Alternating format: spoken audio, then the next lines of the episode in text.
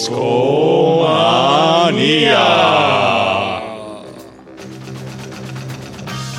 Hey, ¿qué tal? Sean bienvenidos a una emisión más de Discomanía Podcast.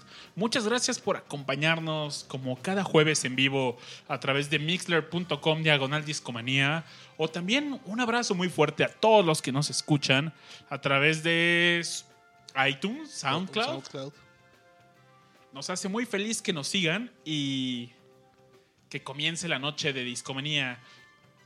Esta noche tenemos a, como cada jueves, a nuestro buen amigo Rash. ¿Cómo ¿Qué estás, onda, Rash? chavos? Bien, aquí. Muy felipo. Con un chingo de chamba. Qué raro, ¿verdad? Pero bien, feliz de estar acá. Eh, esta noche en específico, bastante mm, emocionado porque yo casi no conozco del tema de la noche, entonces, pues sí, vengo a aprender. Ahora sí que, como diría nuestro secretario de Relaciones Exteriores, Yo vengo a aprender. yo vengo a aprender.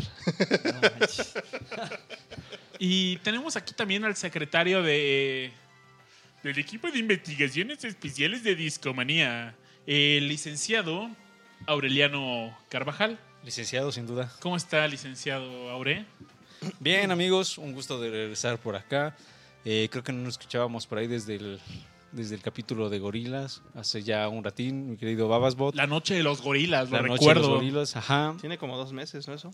casi, o mes y medio. Yo creo que un poquito más. Sí. Pero bueno, este, no he podido estar por acá por cuestiones de chamba y demás, pero se abrió, se abrió la posibilidad y aquí estamos de regreso con un, un buen tema. Por ahí vamos a estar hablando de varias cosas interesantes sobre una banda que se llama The Moody Blues.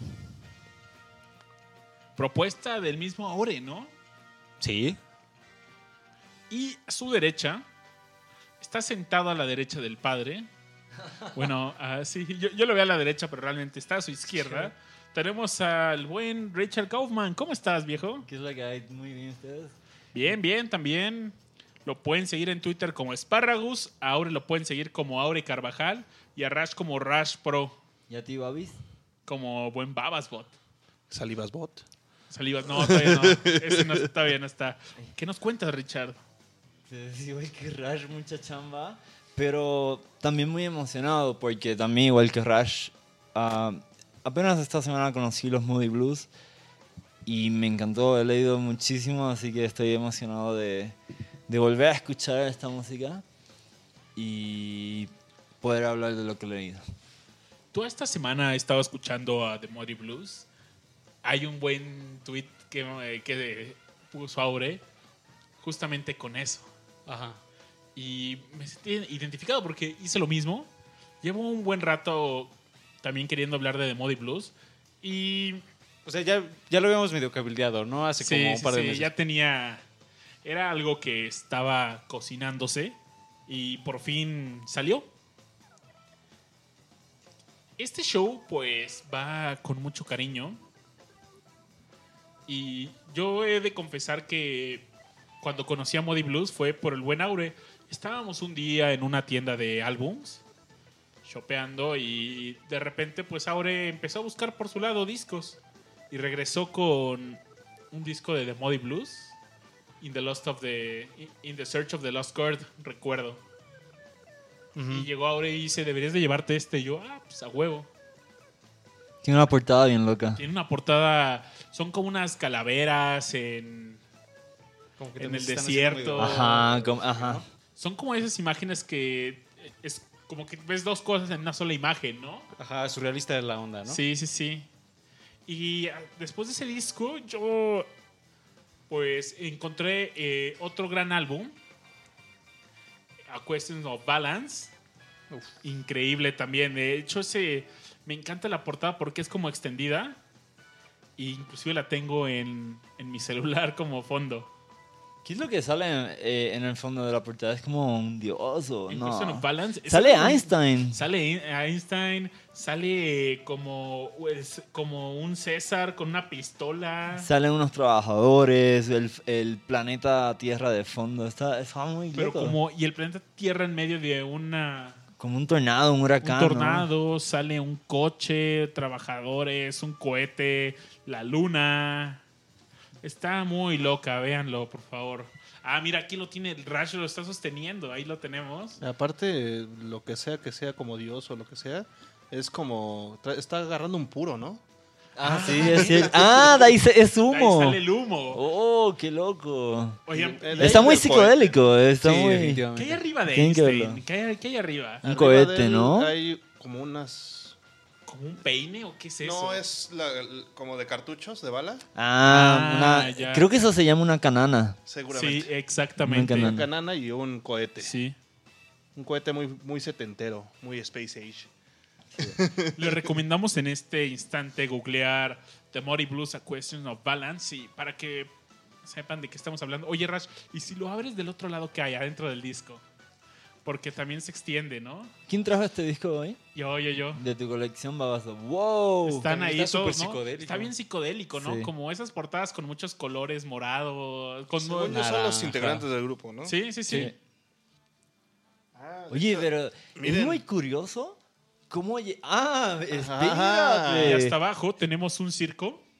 Abajo Oye, hay- ¿ya no, es una ese- playa. Es una es playa. una playa, ¿verdad? Sí, estas son las típicas. Oye, pero ya vieron, eh, hay una nube donde aparece como un tigre. Ajá, y un oso del lado izquierdo. Bueno, del lado. Sí, izquierdo. Ah, neta, ya lo vi el oso. Oye, compartamos esto en Facebook, ¿no? Seguro, seguro. Ahorita tomamos una foto de Rash sosteniendo este álbum. Y, oigan, ¿les gustaría irnos a... Ese álbum comienza con una gran rola. Ah, es una gran rola. Que es cuestión, ¿no? Es Question. Es increíble. Por aquí la tengo ya lista para ustedes. Pónsela a la banda, mi querido Babis. Y con esto vamos a empezar nuestro show de, ¿De Moody Blues? de Muddy Blues. Vamos a escuchar Question. Es una rola increíble. Sí, cuestión es justo la primera. Exacto. Bueno, vamos a escucharlo y volvemos.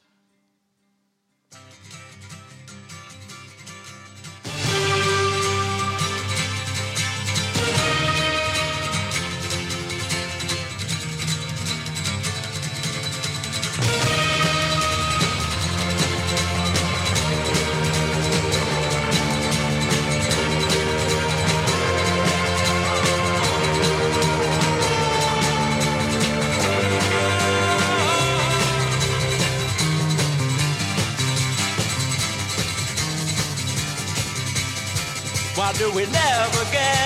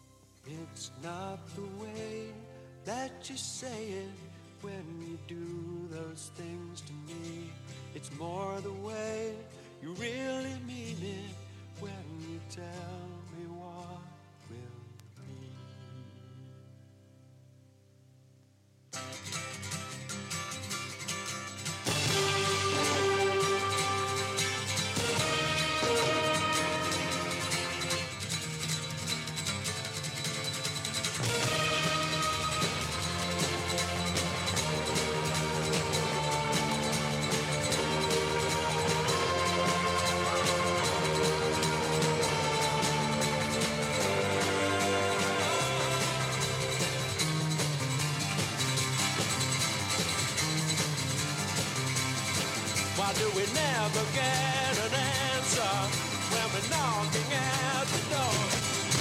With a thousand million questions about hate and death and war. When we stop and look around us, there is nothing that we need. In a world of persecution that is burning in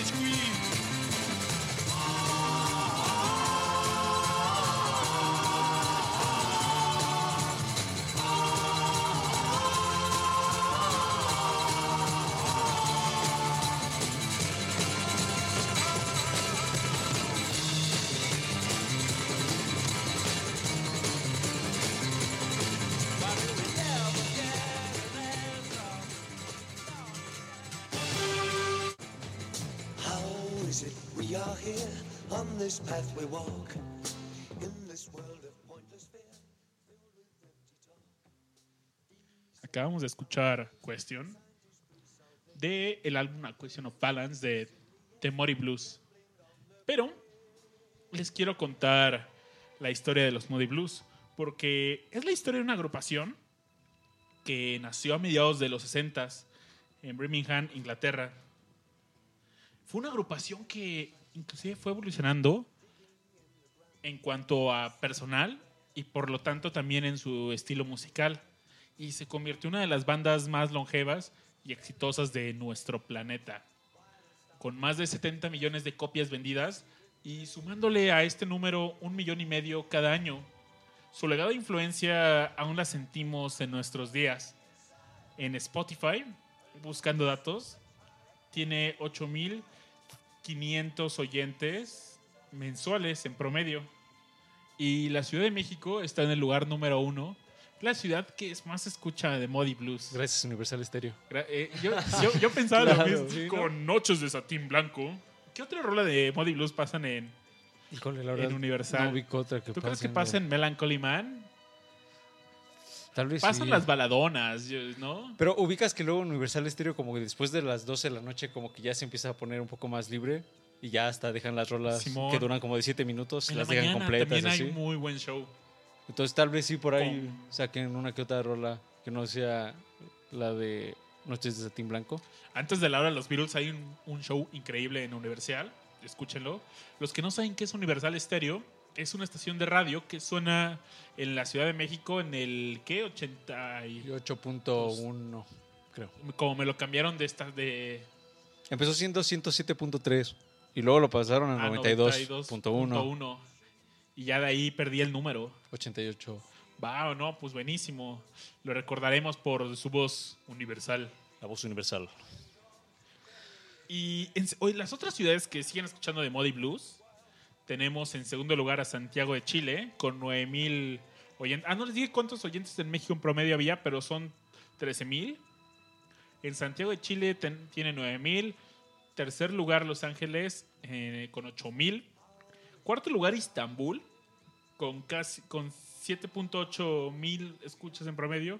Y después le sigue Madrid con 7.6 su oigan también el legado de los Modi Blues pues trascendieron como sabes que has trascendido en la historia de la humanidad cuando has aparecido en los Simpsons Sí, definitivamente. recuerdan ese capítulo de Viva Ned Flanders, Viva ¿no? Ned Flanders es de la décima temporada de los Simpsons donde es como vieron esta película de eh, qué es lo qué, qué pasó. ¿Qué pasó ayer? ¿Qué pasó ayer? Eh, de Hangover. ¿Cómo se Ah, llama sí, en español? Hangover. De- Sí, de ¿qué- es que pasó ayer. ¿Qué pasó ayer? Es. Los Simpsons se adelantaron a esa, ¿no? Y, y en un capítulo, pues terminan en Las Vegas casándose con dos chicuelas. Y en su fuga, están escapando a sus esposas de Las Vegas. Y los Modi Blues lo detienen. No sé si recuerdan esa escena. Sí, de hecho creo que los, los así como hasta un, box, los, un boxeador, este, los que hacen magia con tigres. O sea, como que todos los shows de Las Vegas terminan rodeándolos y entre esos shows salen The Moody Blues. Y The Moody Blues es muy distinguido por su profunda lírica. Y salen como con Nights in WhatsApp de fondo, Ajá. pero con. Y aquí está escapando Homero con el espantado Flanders. Turururururu. ¿Les late si ponemos esta pequeña cápsula? ¿Seguro? Vale, vale.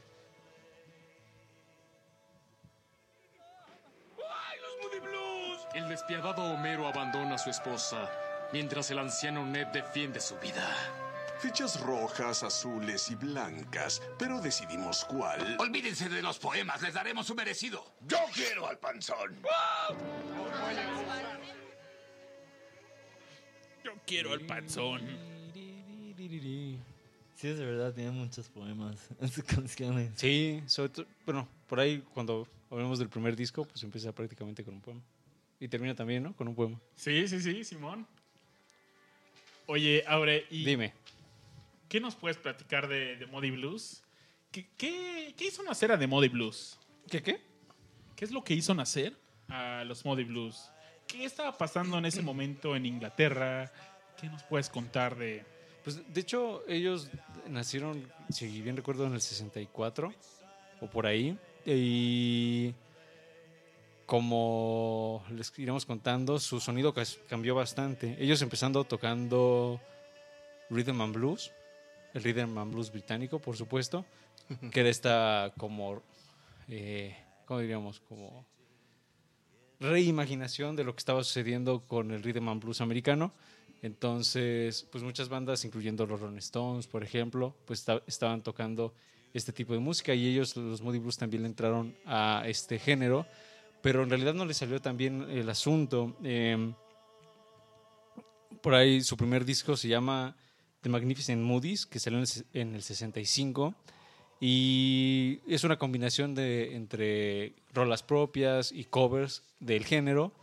Pero en realidad, este, pues el disco no trascendió demasiado. Es más, creo que únicamente eh, hubo un single que fue exitoso. Go, on- go, now, go Now. Ajá, pero que ni siquiera es suyo, ¿no? Es un cover. Es un cover. Sí, entonces pues fue una, yo, yo lo siento a ellos en esta etapa como una de esas múltiples bandas que estaban presentes en Inglaterra, pero que no necesariamente estaban aportando algo así como original o muy diferente a lo que estaba sucediendo alrededor, ¿no? Esta canción, Go Now, fue compuesta originalmente por Larry Banks, pero fue grabada por primera vez por Bessie Banks. Pero fue más famosa por los Moody Blues, sin duda alguna. Sí, pues fue número uno. Eh, Fue la única que fue número uno. Ajá, porque por ahí estábamos comentando antes del show que, que mucho de la historia de, de, de Moody Blues es este muchos strikes, y con strikes me refiero a pues fracasos, este, Monumentales. Ajá.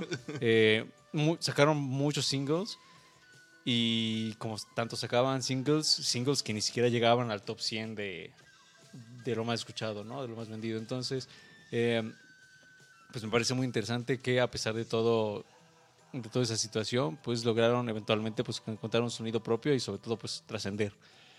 Estaba yo viendo una entrevista con John Lodge Ajá. y John Lodge nos decía, No les hemos dicho quiénes eran la- los integrantes, ¿verdad? Sería bueno. de los integrantes porque Ajá. la alineación cambió muy rápido. Sí, Y sobre todo, el primer cambio de esta alineación fue, fue un poco disruptiva. Sorprendió a los demás integrantes, pero vayamos empezando, pues ya les platiqué de John Lodge, que fue un integrante muy importante para esta agrupación, pero hay uno que, se- que salió de esta banda para tocar con Wings. Ajá. Pero nada más estuvo como en su primera etapa, ¿no? Sí. Su mejor etapa, diría yo. Fueron siete álbums que sacaron hasta que Pinder se fue. Mike Pinder, ¿no? Sí. Y, y fue como su época de oro. Danny Lane, pues decide salir de la agrupación. Y los Formers fueron. Tenemos por aquí a. Empezó, empezó Ray Thomas, que era el flautista, Ajá. y Mike Tinder, que era el teclado, y John Lodge, el bajo. Pero por ahí este, empezaron eh, pues ellos tres. Por ahí luego llegó este Danny Lin, Lin, que es el que luego se fue a Wings, y Graham Edge, que de hecho era el manager, pero como no tenían bataco, pues necesitaban a alguien y pasó de manager a bataco, y pues él se quedó ahí, ¿no? Pero lo, lo que sucedió es que eh, creo que fue John Lodge el que se unió al ejército y pues al estar como en servicio pues se tuvo que ir y dejar la banda. Entonces hubo un como pequeño lapso que es cuando sale este primer disco de, de Magnificent Moody's, eh, pero no estaba así como la banda como tal, que sería así como el prime de, de finales de los 60s y 70s. Y luego sacan este disco, el disco es un flop comercial, ah, lo sacaron con Deca, si bien recuerdo, y terminaron hasta con deudas, o sea, Deca ya la estaba presionando, ya iban a sacar un segundo disco, el segundo disco también, flop, es más, ni siquiera llegó a hacer ese disco, fue fracaso en, en cuanto a proyecto, y pues ellos ya no sabían ni para dónde moverse, y luego regresa este Lodge y John, Justin Hayward, ah, que llegó por recomendación de Eric Bordon. Ah, y aquí cuando ya se juntan ellos y se, sale, se va Denny Lane y Clint Warwick, que era el bajo, ya se queda como los Moody Blues, que van a ser así como los, los que formarían como el legado, ¿no? Pero hay algo más importante antes de los Moody Blues. Ajá. Y es que es lo que estaba pasando en Birmingham en, a mediados de los 50. Cuéntanos, cuéntanos. A mediados de los 50, pues llega la paz por fin a, a gran parte de Inglaterra. Van saliendo de, de épocas de guerra. Sí. Hemos platicado en varios episodios que pues a los músicos ingleses fueron marcados, eh, su infancia fue muy, muy marcada por la guerra. Hemos platicado de casos como Roger Waters, como Pete Townsend, como Keith, Keith Richards. Y fue el mismo, lo mismo para los miembros de The Moody Blues. Eh, a mediados de los 50 también empieza a llegar a Inglaterra eh, nuevos sonidos que venían de América. Sí. Y en una entrevista que les mencionaba John Lodge, pues habla de el primer álbum que compró y fue de, de Freddie Bell and the Bell Boys. Y llega con este rock and roll y él lo considera como un gusto culposo. Ajá. También venían muy inspirados pues de sonidos como Elvis, varios de los Body Holly, me imagino. Buddy Holly, Ray, Ray Charles. Ajá.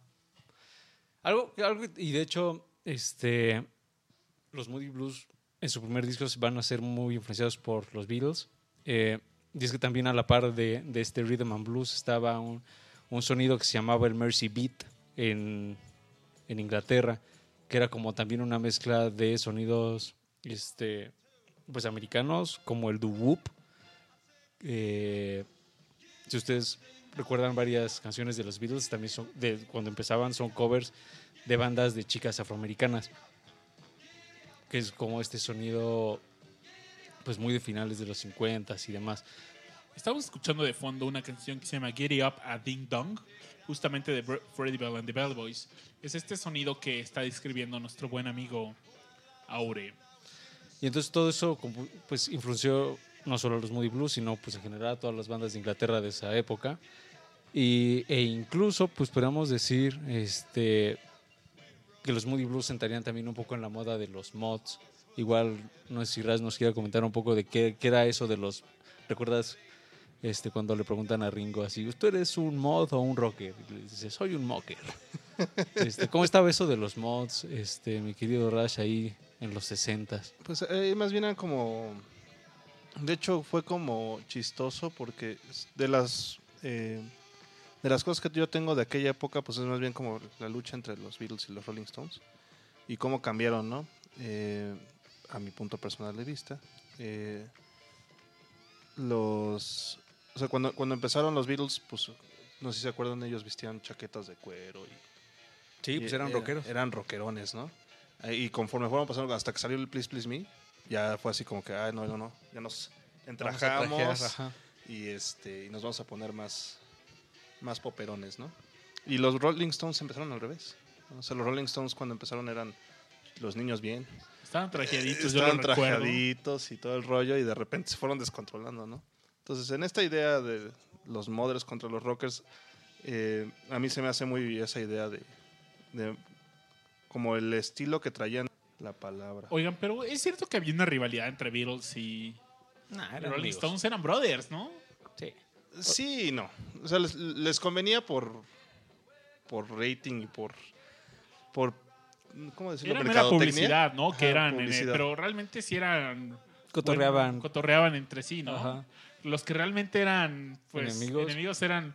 No sé si los Beatles de los Beach Boys, pero al menos los Beach Boys y Brian. Wilson, sobre todo, consideraban a los, a los Beatles como, como, sus rivales. sus ¿no? rivales. Ajá, sí, eso sí. Pero eh, volviendo con los Moody Blues, eh, pues ellos también estaban como todo en, todo este ambiente de media- mediados de los 60 Pues te digo, incluso algunos de sus miembros eran amigos de Eric Burdon, de los Animals, que también andaban trajeaditos en, el principio y demás. Eh, pero no va a ser hasta el 67, hasta que sacan su primer disco, este, pues ya formal, que uno los diría, o sea, que ya los va a reconocer. Esos son los Moody Blues. Oye, Aure, pero pasó algo antes de eso. ¿Qué pasó, querido Avis? Pues los Moody Blues no fueron la primera banda que tuvieron los miembros. no. Y por ejemplo, Ray Thomas se juntó con John Lodge Ajá. y tuvieron una banda que fue un precursor a The Moody Blues y se llamaban el Riot and the Rebels. Y eh, por esas fechas, pues iba llegando, iban llegando estos sonidos americanos a Inglaterra Sí, sí, sí. y había los músicos versátiles tenían que aprenderse todos los hits que llegaban las bandas que llegaran a tocar en los clubs y eso pues llegaban los singles lo- los hits y, y inmediatamente tenían que aprenderlos para tocarlos. De inclusive eran tampoco el sonido que llegaba pero para ellos era tan fresco y lo admiraban tanto que había ocasiones que les decían pues si no les alcanzaba el tiempo, las rolas que sabían en los clubs, pues que las tocaran de nuevo. Sí. Eso lo, lo comenta Lon- John Lodge también en esta entrevista. Pero esta banda de El Riot and the Rebels tenía un- una peculiaridad que varias se puso de moda en esa época vestirse de, de guerreros, de, de gladiadores, miento. Ajá. Y ellos, pues, dije, em, cuando le dieron el nombre de Rebel and the, a- and the Riots, empezaron a decir, ok, somos los rebeldes, ¿no? ¿Y cómo deberían ser los rebeldes? No, pues los mexicanos son muy rebeldes. Entonces, se vistieron de mariachi, con sombreros, y así hacían sus interpretaciones. Ahora ya me hace más sentido que esté esta La- las balas. Y inclusive este show de The Riot and the Rebels llegó a un showcase en televisión donde ofrecían muy buen show. esta, esta agrupación se siguieron por su lado. John Lodge, mientras antes de entrar a The Moody Blues, tuvo otra agrupación. Y mientras tanto, pues Ray Thomas inició esta aventura. Ok. Ahora, por ahí igual nos podrías contar esa anécdota de, de qué onda con el nombre de los Moody Blues. Ah, claro, pues había una cervecería que los patrocinaba inicialmente a The Moody Blues. Les ofrecía a ellos, pues, amplificadores, cables. Era un patrocinio, pues, realmente simple en, pues, En especia, básicamente. ¿Les ofrecerías cerveza? ¿Tú crees que sí? Obviamente. ¿Sí? Eh, yo creo que sí. Bueno, entonces, está bien. no sabemos. Y eventualmente, pues, es- es- esta cervecería es M M&B Brewery y pues acabó el patrocinio.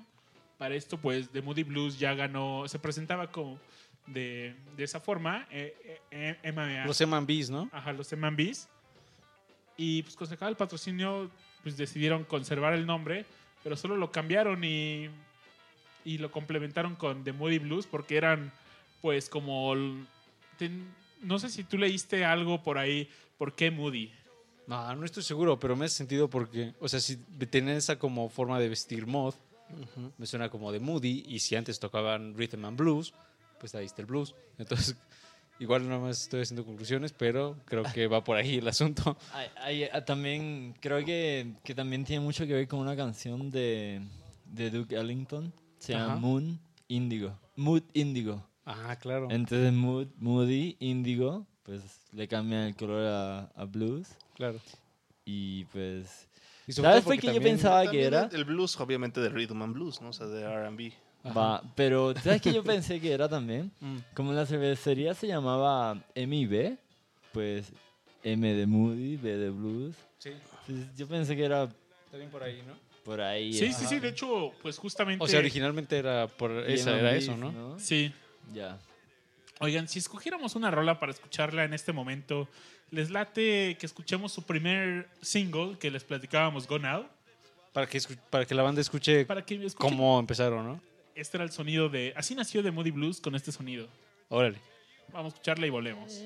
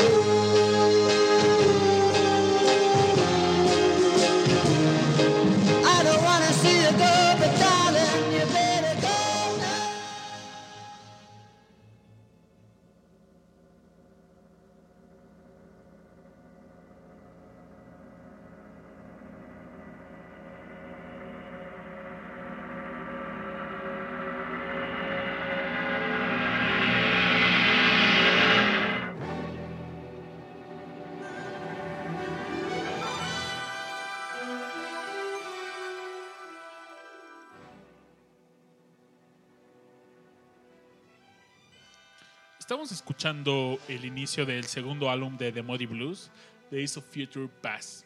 También es uno de los álbums más conocidos de los Muddy Blues, lanzado en 1967 por Deram Records. Sí, efectivamente. Pues como le estábamos contando, ellos terminaron tan mal con Deca porque prácticamente les dijeron, pues ya lleguenle.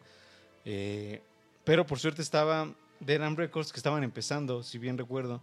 Y lo que sucedió antes de que, de que empezara Days of the Future Past fue que Deram Records les dijo, este, ¿por qué no hacen una versión rock and roll de la Sinfonía del Nuevo Mundo de Antonin Dvorak? Espero haberlo pron- pronunciado bien. Porque ellos querían como promover el sonido de, este estudio que era Dramix Stereo Sound, que es de SS.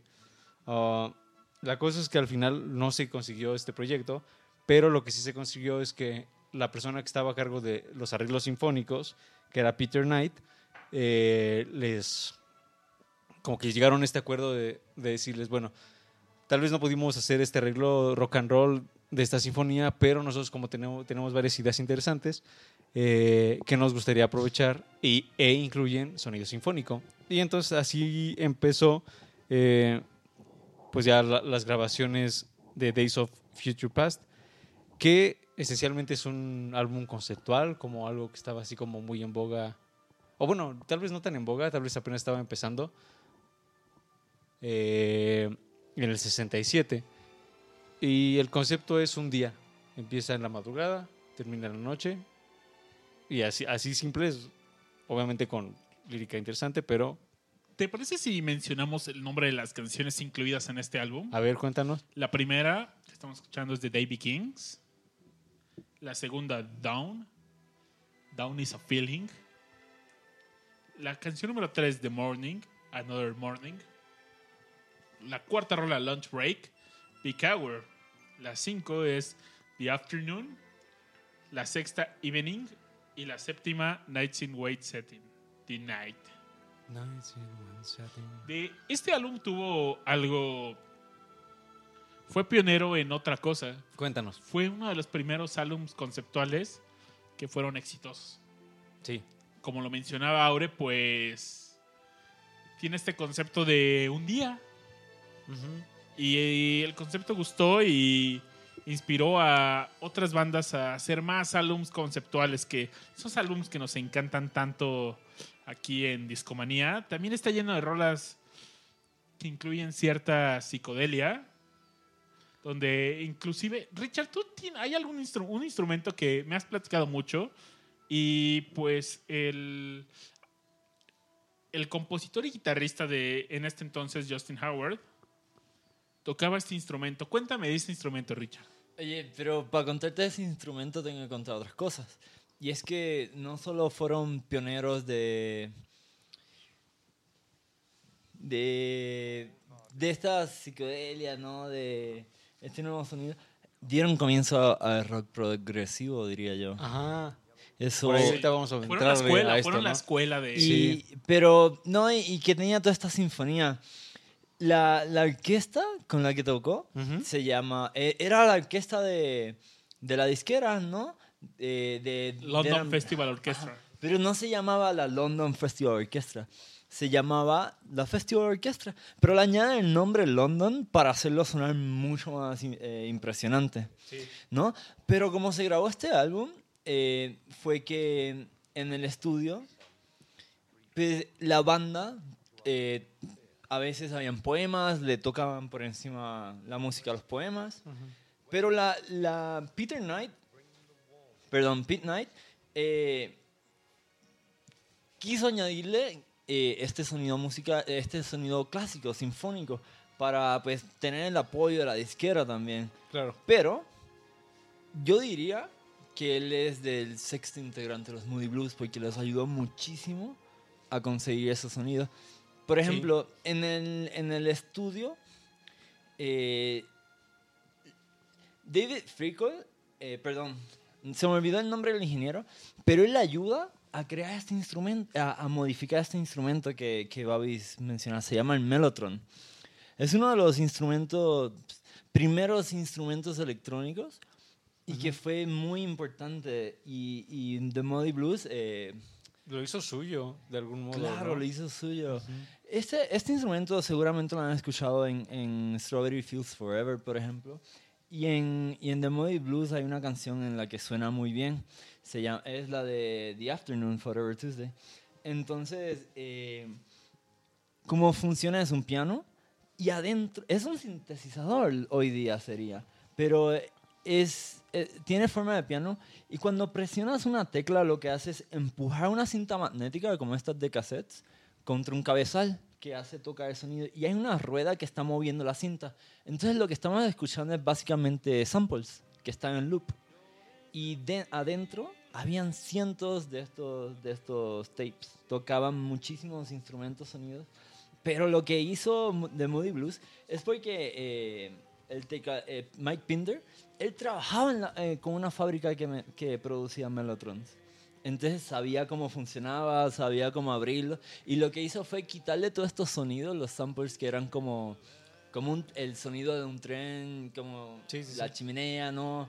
El silbato, todos esos sonidos bien agudos, fuertes, se los sustituyó por sonidos más orquestrales, que son los que van a escuchar de ahora en adelante.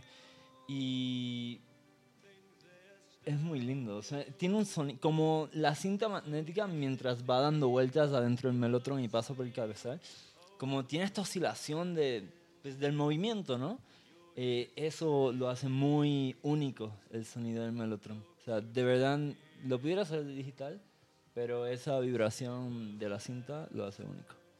Recordemos que también en ese entonces pues, los sintetizadores eran realmente análogos. A finales de esta década de los 60 también aparece el Moog Syn- Synthesizer, Sí. que fue... Revolucionó la historia de la música, básicamente. Sí, sí, sí. cambió total. O sea, este tipo de instrumentos es lo que le da la base al rock progresivo, que es lo que nos platicaba Richard. Exacto, siempre, usualmente cuando se introduce un, un instrumento nuevo o se modifica de alguna forma u otra, ya sea añadiéndole efectos de guitarra a la guitarra, ¿no? Eh, cambian, los- la música cambia mucho Fíjate que y da comienzo aquí a rock progresivo. la, la idea de inventar nuevos instrumentos es algo que no se ha perdido y es algo que me gusta mucho. este, porque hubo, yo lo veo más que nada sobre pri- los primeros 10 años de los 2000, pues, como que ya se habían estancado con una con una temática, ¿no? Lo que vendía y lo que se acaba.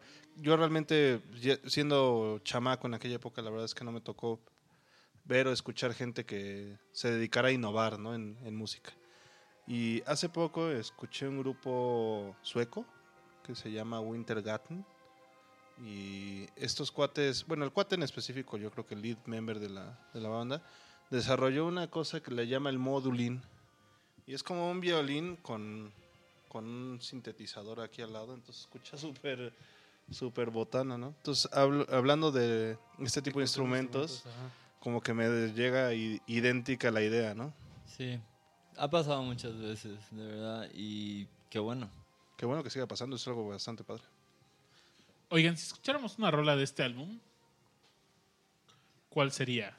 Igual yo me iría con la que recomendó Richard para que la banda también tope cómo manejaban eso del Melotron.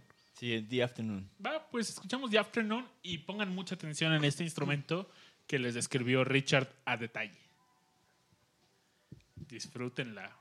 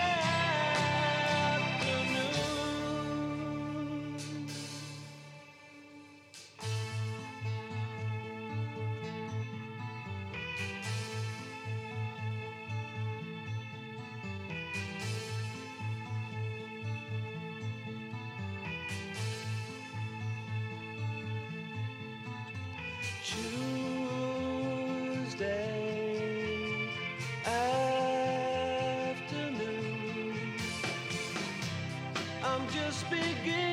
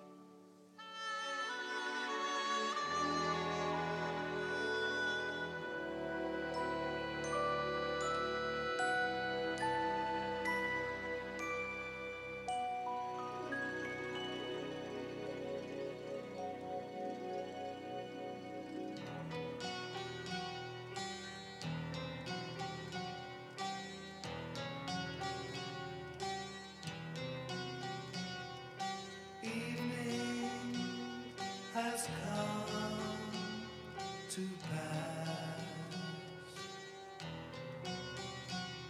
The time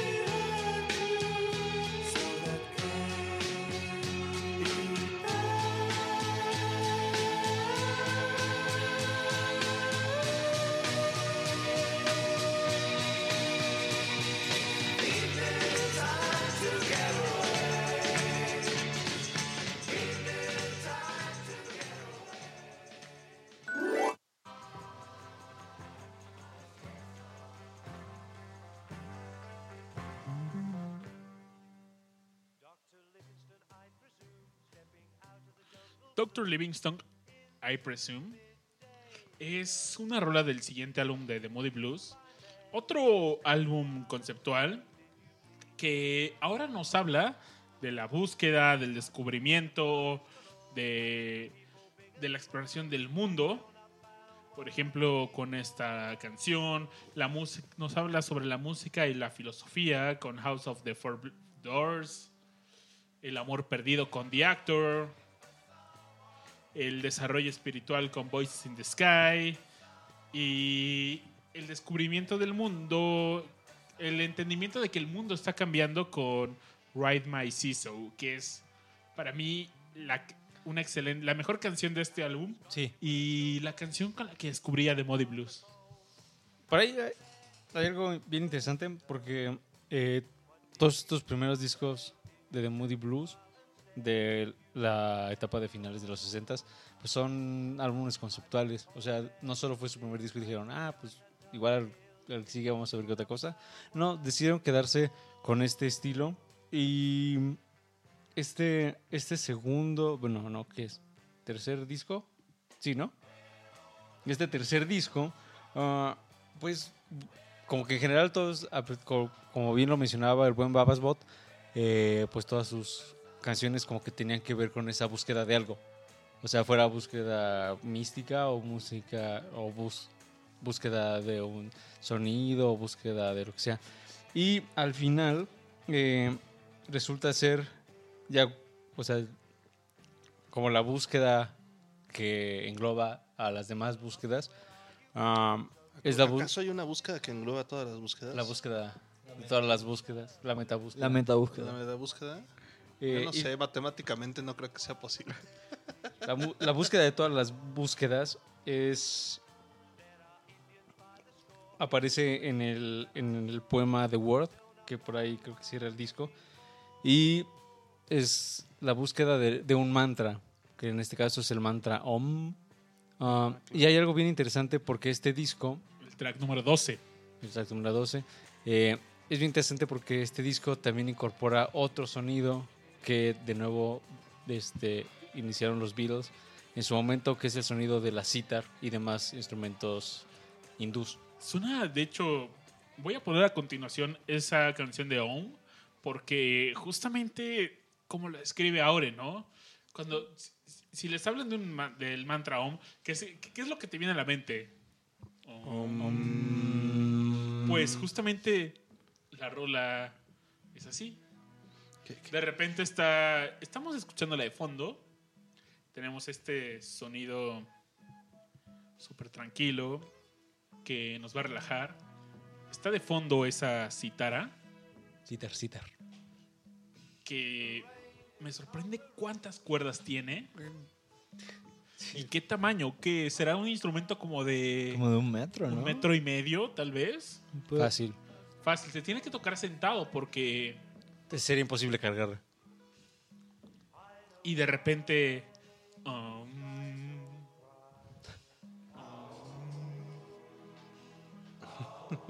Oye, ¿sabías que en ese álbum tocaron 33 instrumentos?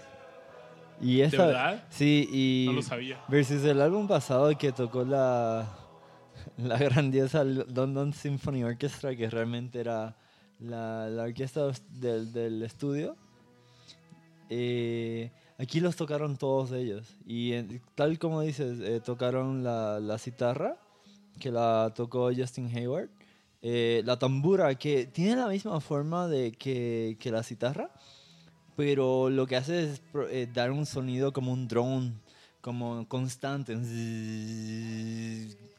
Y, y también la tabla, que son estos tambores eh, indios, exacto. Entre muchísimos otros instrumentos, o sea, oboe, chelos y, por supuesto, el mellotron, que esta vez eh, lo ajustaron para tener muchos instrumentos de cuerda y de, de horn, de metales, ¿no? Oigan, hablando de OM, ¿sabían que tiene emoji?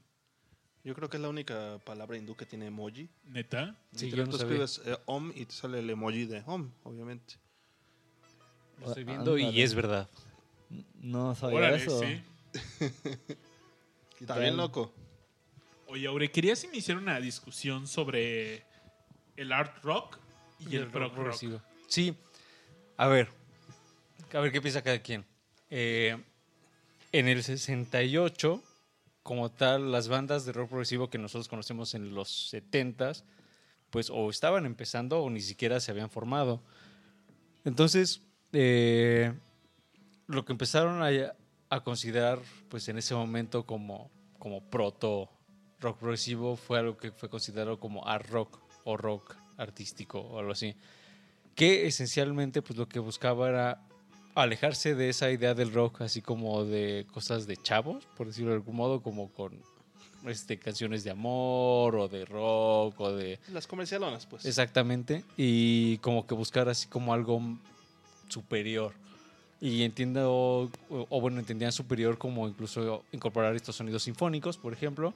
eh, que se venía- refugiaron en el arte clásico, en la música clásica. de También, cierta forma, ¿no? exactamente, ajá. Eh, y que de algún modo como que sí querían hacer, como que diferenciarse de lo que pues, se consumía en el pop o en el rock pop. Y Que de hecho el pop nació en esa época, o sea, realmente lo que conocemos nosotros como, Como pop, hoy pop. en día fue en los 60 cuando se, se acuñó el término, por decirlo Ajá, y pues un gran ejemplo de que podemos considerar como art rock o proto hard rock pues son los Beach Boys. Por ahí este disco de Pet Sounds que incluye ta- o sea, tantos sonidos sinfónicos y tan. Hay tanta la complejidad de ese disco que sí podría entrar dentro de este género. Y ese disco es del 66. así. Así es. A mí me gustaría platicar de los álbums que estaban en 1968 para más o menos Contextualizar, ¿no? contextualizar. Y tenemos a Jimi Hendrix Experience con The Electric Ladyland. Tenemos a Iván. Tenemos el Sargento Pimienta. Pink Floyd, eh, que Richard se pondrá muy contento. Sale con su segundo álbum, A Saucer Full of Secrets. Tenemos también a Deep Purple con Shades of Deep Purple. Tenemos. Tenemos. A Jefferson Airplane, The Birds. The Birds ya empezaba, ¿eh? Ahora. Sí. Iron Butterfly. Iron Butterfly. También Y- estaba Cream en aquella época, ¿no? Ah, no, pero Cream sacó No, no, una- no, el no, año no, pasado. Porque año ahí estaba The. Birds. Sí. Oye, justo eh, para esa época, en el 68, eh, abre, abre las puertas un club musical. Se llama Mothers. Y en el 60 y, para el 68, desde el 68 hasta el 71, si no me equivoco, sa- salió como mejor eh, venue de música rock del, del mundo. Del momento. ajá. Ajá, y ahí tocó, por ejemplo, eh, antes de que se llamara Mothers, había tocado los Moody Blues, pero una vez ya llamado Mothers, tocó muchas de las bandas que acabas de mencionar. Por ejemplo, Pink Floyd, ¿ubicas el disco Uma Guma? Es un Sí. disco en vivo, Claro. lo grabaron ahí. Eh, Black Sabbath tocó de sus primeros shows en este club, The Who tocó, eh, Fleetwood Mac, eh, Deep Purple, Jethro Tull, eh, Elton John, King Crimson, Led Zeppelin, o sea, un- muchas bandas que mencionaste. El 68 fue un gran año. Algo que caracterizaba al art rock este, de este periodo de transición era que también buscaban incorporar sonidos avant-garde. Y creo que un buen ejemplo de esto es The Mothers of Invention con Frank Claro, Zappa, claro, que también claro, sale en el buenísimo. Me moría de 66. ganas de hablar de Ajá. Frank Zappa and the Mothers of Invasion. De algún modo ellos mezclaron el sonido de rock pop con estos sonidos avant-garde, ¿no, mi querido Babis? Sí, de hecho ellos empiezan en el 66 con un álbum que se llama Freak Out. Sí. Y el álbum es buenísimo. Déjenme les pongo algo de fondo. Y pero también es- en este álbum se puede escuchar las raíces de- del rock and roll. Por ejemplo, hay una canción que me encanta que se llama Wowie Sowie, que estamos escuchando de fondo y y que inclusive pues se burla un poco Sí. es muy burlón este álbum y es el estilo de Frank Zappa, por supuesto. Y ¿Tú crees que, que hace diferente? O sea, Frank Zappa, claro, es. Siempre estuvo en esa línea del avant-garde. No sé si piensas lo mismo o estén de acuerdo conmigo. Yo estoy de acuerdo. Eh, o sea, también, de nuevo, algo que buscaba mucho el art rock era como experimentar. Y creo que este primer disco de The Morris of Invention, pues es, hay mucho de eso. Y es algo que también es muy destacado. Otra banda que también podría entrar den- dentro de esta categoría como proto-progresivo es este. Es. Es. The Velvet Underground. Ah, finísimo. Que también, pues creo que su primer disco es del 67. Entonces, como que todo eso estaba mezclando. eh, y entre todo eso salió. Bueno, pues también estaban los Moody Blues con. la- eh, Que por cierto, este disco mm, que mencionas Ajá. acaba de cumplir años, el del platanito. Sí, pues igual se merecerá un show, tal vez.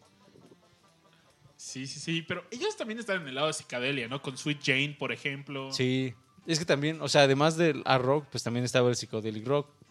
Este, pues que ya por ahí mencionabas varios discos, por ejemplo, de Jimi Hendrix o con Cream. Pues ellos eran más psicodélicos que artísticos. Efectivamente. Y ok, si avanzamos un poco, ¿qué tú crees que The Muddy Blues qué aportó para el rock psicodélico para que fuera la escuela de, de ellos? Pues que de algún modo, o sea, desde el hecho de que empezaran, o sea, que su, su disco, su disco importante, su primer disco importante, fuera un disco conceptual, por ahí también era algo, pues que no muchos estaban haciendo en el momento. Y otra era eh, las letras de sus canciones, y el es más, el hecho de que incluyeran poemas en sus canciones, o sea, también era algo que los diferenciaba como del resto de lo que sonaba en ese momento. Ah, yo, yo lo que percibo y que quizás ahorita iremos discutiendo con los siguientes álbums es que, y creo que era algo que pues, estábamos platicando por aquí, es que ellos como que en- entre álbum y álbum como que se querían complejizar más y más. Eh, empezaron con sinfónico, pero luego le querían meter más. Los sonido 33 sinfónico. instrumentos. Ajá, exacto. Claro. Eh, a tal grado que eventualmente, y tal como pasó con los Beatles, no podían tocar en vivo y que dijeron, bueno, tenemos que volver a nuestras raíces. Eh, Will it blend? Oye, Aure, nos preguntan en el chat de mixler.com que qué opinas sobre el acid rock. el acid rock, ah, es muy chido. Tendrá que tiene de aquí viene, ¿de dónde crees que salga de aquí o Es que también es, o sea, lo genial de todo es que todo estaba sucediendo como al mismo, Al mismo tiempo. tiempo. Entonces, así como tantas vertientes del rock, pues estaban como, pues, como brotando o naciendo, este, pues a la par. Y yo diría que, pues a final de cuentas, pues todas se nutrían de todas. De hecho, hay una, hay una canción de, de Moody, un álbum de, de Moody Blues, ahora se me escapa el nombre, pero que le cantan una canción a Timothy Leary, que, que aunque no, no, no inventó el LSD, pero sí habló mucho positivo a favor del LSD como, como terapéutico, como introspectivo, porque él era un psicólogo y pues, de hecho de Harvard, si no me equivoco. Y por ejemplo, hubo quien estuvo en contra del LSD, por ejemplo, Frank Zappa, que él era una persona que se Muy straight edge. era un freak control y estaba totalmente en contra del uso de las drogas. De cualquier psicotrópico. Él, su único vicio fue el tabaco, que por cierto le costó la La vida, porque él murió de cáncer. A Frank Zappa le dio cáncer. Ah, no, es cierto. No, qué gran pérdida. eh. Sí. Pero, eh, y de hecho creo que ya en este en el disco de, de In the Search of the Lost Chord, por ahí recuerdo haber leído una anécdota de que también ya los, los integrantes de The Moody Blues pues, también ya le habían entrado al LSD con, este, con emoción. Entonces, pues igual también algunas de sus rolas de este disco, pues, este, pues también estaban influenciadas con estas experiencias, ¿no? ¿Cuál fiesta patronal? ¿Cuál fiesta? Oigan, le- les latería si ponemos, eh, para mí, la, la mejor rola de este álbum, Dale. que ahora sí es Ride My CISO con Departure. Departure es el intro a esta rola. Estaba viendo en la semana un concierto impresionante donde tiene hasta unas coristas y increíble. Y neta, estaba yo en el trabajo y sentado así en mi escritorio, pero moviendo los brazos, bailando y coreando así en mi mente la rola. Y, y espero que lo hagan ustedes también ahorita que escuchen esta rola. Sí. Escuchemos Ride My Seesaw. En Richard, ¿cuál sería la traducción literal Es, al español? creo que sí son en inglés. En español es el sub y baja. Entonces, súbete a mi sub y baja. Ah, Básicamente, súbete a mi sube y baja. Pues súbanse el sube y baja Súbete a mi motocicleta. eh. en Discomanía. Súbete a mi moto. Vamos.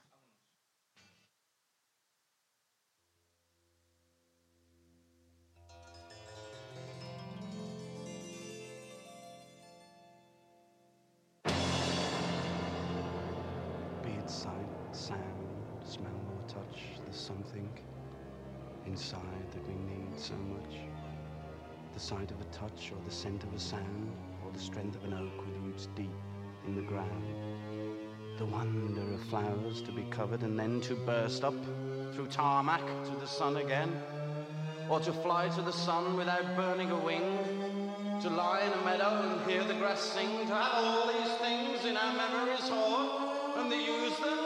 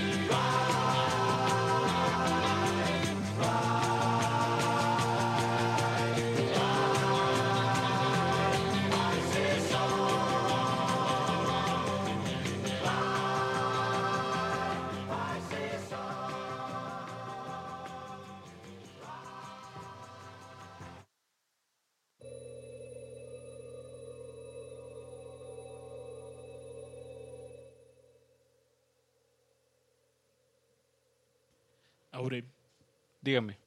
llegamos a un álbum más de Muddy Blues. Sí. Pero dime qué te pareció la letra de esta rola, porque a mí me pareció genial. Es que es eso que mencionábamos, ¿no? O sea, eh, algo que distingue mucho a The Moody Blues son sus letras. Eh, incluso hay momentos de varios discos en donde eh, yo pondría a, a la, a la letra de la canción encima de cómo suena.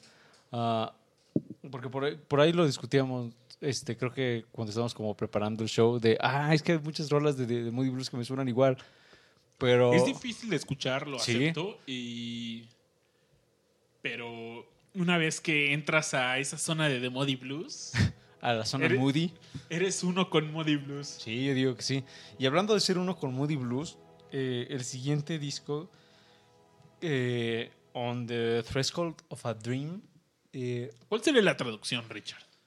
En el umbral de un sueño. sí, es de, nuevo un álbum, es de nuevo un álbum conceptual que como bien dice su título, pues está basado en los sueños.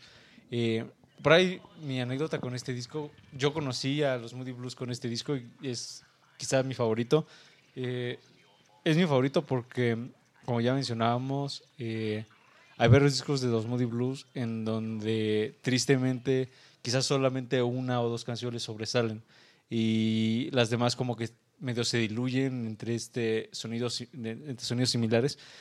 Pero dentro de todos los discos de su primera etapa o de su etapa así como primordial este se me hace como el más unitario o el más orgánico Ah, porque verdaderamente o sea no hay una rola que diga ah no me aportó algo Ah, y yo por ahí la anécdota que tengo es en una de las aventuras psicodélicas de Aureliano Carvajal pues era eh, escucharlo eh, en los atardeceres con una jarra de agua, con hielos y demás, y disfrutar de ese disco completo una y otra vez, ¿no? Entonces, eh, pues hay varias canciones interesantes por ahí, incluso hay ah, algunas que se acercan más al rock progresivo, igual ahorita profundi- profundizamos en eso. Una de ellas es Are You Sitting Comfortably? que hace referencia a la leyenda del rey Arturo y Camelot y demás, y algo de, de- de rock progresivo, como eh, por ahí hablamos en nuestro capítulo especial de, de Jethro Tull, que si no lo han escuchado, pues escúchenlo. Eh, pues era como también acercarse a esta onda medio medieval, eh, a bu- buscar también líricas más complejas y demás.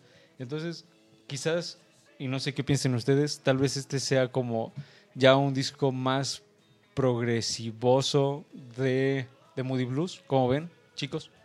Estoy totalmente de acuerdo. Va, va, y va. tuve una plática esta tarde con Richard. Y Richard me platicaba que le encantaban las canciones que incluían suites. Sí, Y de es- hecho, soy fan de, de estas canciones que tienen varias partes, ¿no? Ajá. Que duran 20, 24 minutos. Oh, sí. Y de la que platicábamos hoy, en comenzó porque estaba escuchando Close to the Yes, Edge. ¿no? Estaba escuchando Yes. Sí. Yo tenía ese álbum, lo presté y nunca me lo regresaron. Ey, tú, regresa eso. tú ¿Qué que me pasa escuchas. Maldito. Me estás oyendo, inútil. No, pero el rock progresivo es característico. Toda banda de rock progresivo que se respeta tiene una rola con una suite. Tenemos a Emerson Lake and Palmer con Tarkus, tenemos a Pink Floyd con Con muchas. Atom Her Mother, Uf. con Shine on You Crazy Diamond, Ajá. con ese es todo un Echoes. álbum, Echoes, no, wow. Eh, hay muchas, fue, fue típico de la época. ¿Tú estás escuchando Roundabout en, en la tarde o qué estás escuchando? Eh, estaba escuchando ayer, sí. Eh, Ah, es no, que, es que Close to the Edge, ¿no? Claro, sí. Estaba escuchando de Moody Blues, pero de Moody Blues se puso progresivo y dije, Pues voy a "Chale", seguir, se ¿no? me antojó y lo seguí con Yes y Close to the- y terminé con escuchando. No manches, en serio escuché Close to the Edge completo como cuatro veces hoy. Es muy bueno ese álbum. Pero este álbum trae el- la suite de Voyage, que está Yo la que iba a inspirada, recomendar para que escucháramos al ratín era esa. está inspirada en la canción de Así habló Zaratustra, de Richard Strauss, Totogallo. Claro, y la- ¿han visto esa escena en, Eh, una Odisea Espacial 2001. Claro, claro. Es clásica.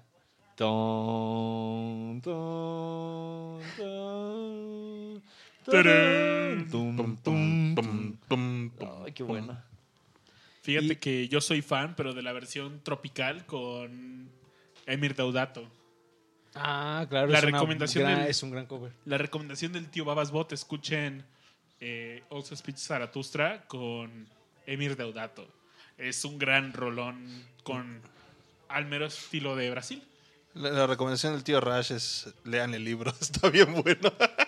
Bien, también, muy bien, sí. La verdad es que sí, sí leanlo, sí leanlo.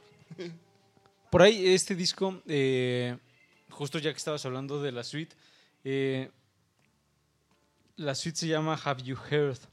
¿Has, has escuchado, tal vez? Eh, y es una suite de tres, en tres partes, que es la con la que cierra el disco. Ah, pero además de ella... Es que es Have You Heard de Voyage y Have You Heard, parte parte 2. 2. Y de hecho, eso de parte 1 y parte 2 van a repetir varias veces los Moody Blues en futuros discos. Creo que el que sigue, que es To Our Children, Children, Children, también tiene una canción que es parte 1 y luego Eyes parte of a 2. Child. Ajá. Ah, sí, Eye for a Child 1. Luego es otra canción. Y luego y luego dos, ¿no? Cierran con- 2 de nuevo. Sí. Es como el sándwich. Oye, Aurelio, ¿no recuerdas el concepto de este álbum? Pues esencialmente casi todas sus canciones tienen, eh, están relacionadas con los sueños o con el tema de la ilusión.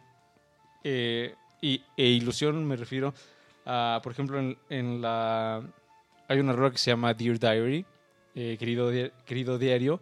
Está presente el concepto hindú de Maya, eh, que podríamos, co- podríamos como traducir como, pues, ilusión. Eh, y la letra básicamente describe como a la persona que está cantando como un ser que quizás ya vio algo más y que describe al resto de las personas como ah, personas ciegas o que están así como insensibles o que están inconscientes y demás. Entonces hay muchos como de esos temas como de mm, profundizando en torno a la conciencia ah, y también a los sueños, como ya mencionaba. Entonces, en general, eh, y como buen álbum conceptual, pues como se siente como verdaderamente bien conectada cada una de las rolas una con otra. Y de hecho, algo que también es bien interesante de los Moody Blues, muchas de sus canciones, o sea, como que no hay un gap o como esta brecha de silencio entre una rola y otra.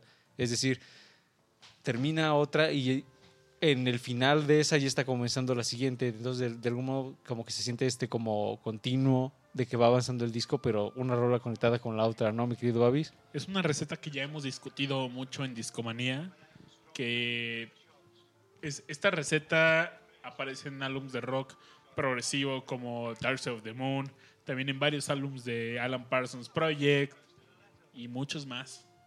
Sí, que es justamente conectar una canción con otra para darle como esta continuidad. Y aquí lo hacen bastante bien. eh, por ahí, bueno, varias otras de mis rolas favoritas y que les recomendaría bastante. Una de ellas es Lazy Day, que la letra va- habla de un sujeto que, pues, como bien dice la rola, pues está echando la hueva. Y, y es algo como tan cotidiano que es bastante interesante como ver este pues qué haría este miembro de los Moody Blues como es- describiendo su día a día, ¿no? O bueno, en este caso su día este de echar la hueva. Está, está muy padre. Eh, no sé qué quieren comentar, algo más Yo sugeriría que escucháramos de Voyage. esta suite. La suite, vamos a escucharla completa. ¿Les parece? Son unos cinco minutitos. Sí. Vamos a escucharla y cuéntenos qué opinan de esta suite. Órale.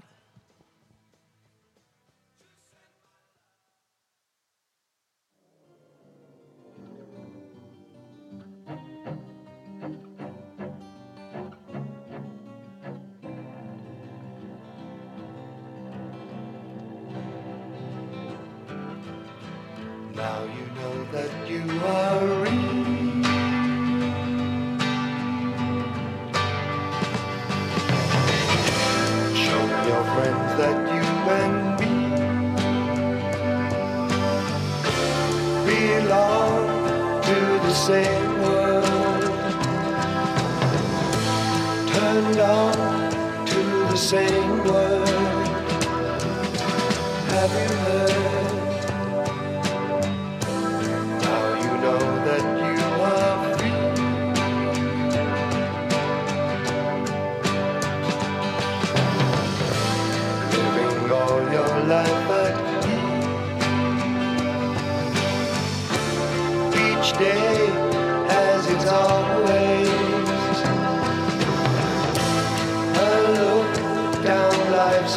always. Don't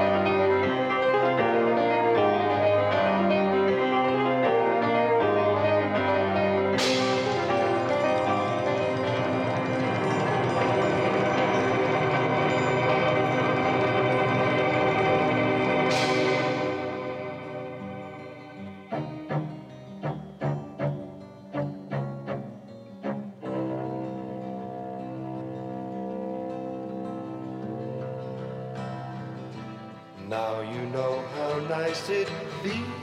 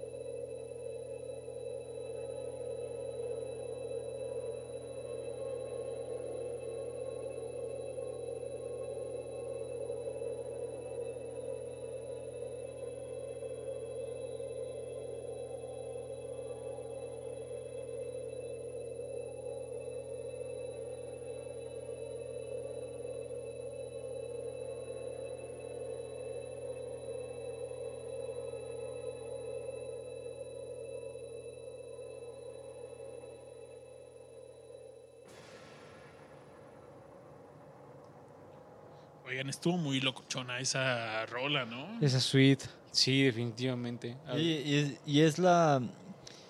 Dentro de ese suite está en Voyage, es la primera canción que hacen totalmente instrumental. Instrumental, ¿no? Ajá. Sí, sí. Muy buena. se- es, sí.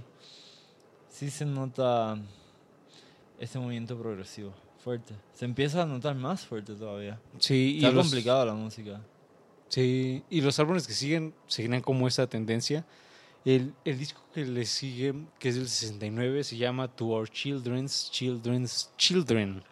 En español sería A los hijos de los hijos de, los hijos. hijos. Ajá. Y por ahí ustedes tal vez me puedan comentar. ¿Seríamos esos nosotros? Tal vez, ¿no? Quizás no, no necesariamente. Mm, no, tal vez serían como nuestros ¿Nuestros hijos. hijos? Ajá. Ah, wow. Wow. Bueno, este, no, lo que sí iba a preguntar es, este, pues, ¿cuál era como la temática de este disco? Es doble, pero me encanta. Estamos escuchando ahora una canción que se llama Higher y Higher, Higher and Higher. Y es sobre cómo, si la escuchan, tiene unos sonidos de cohetes, ¿no?